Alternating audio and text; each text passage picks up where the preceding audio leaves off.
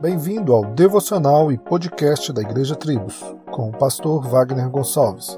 Visite o nosso site www.igrejatribos.com.br.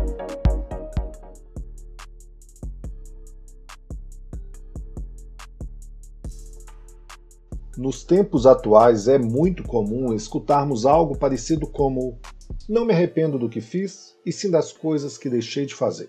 Frases como essas demonstram que as pessoas agem por instinto, impulso e fazem o que querem a qualquer momento, sem pensar nas consequências de seus atos e, mesmo se pensarem duas vezes que deixarem de fazer, vão se arrepender de não terem feito. Atos, pensamentos, olhares podem trazer um mal enorme para nossas vidas se os mesmos não vierem acompanhados de um arrependimento genuíno. Mas como identificar se o que estamos fazendo, pensando e até mesmo olhando é realmente tão ruim assim? Como ter certeza da natureza dos nossos atos e de suas consequências? Como saber separar o certo do errado, o bom do mal?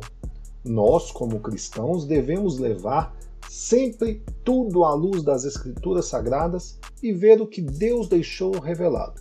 Afinal, somente ela é o nosso manual de fé e prática para corrigir e instruir. A palavra arrependimento vem de origem grega, metanoia, que tem como seu real sentido mudança de mente, ou seja, uma mudança de pensamento que nos leva a reconhecer algo e a reconsiderar os fatos. Uma mudança de pensamento no homem natural é algo comum, cotidiano, coisas do nosso dia a dia. Mas se tratando da palavra arrependimento do nosso contexto bíblico e cristão, como pode um homem arrepender-se de uma certa ação se ele não sabe discernir se é certa ou errada?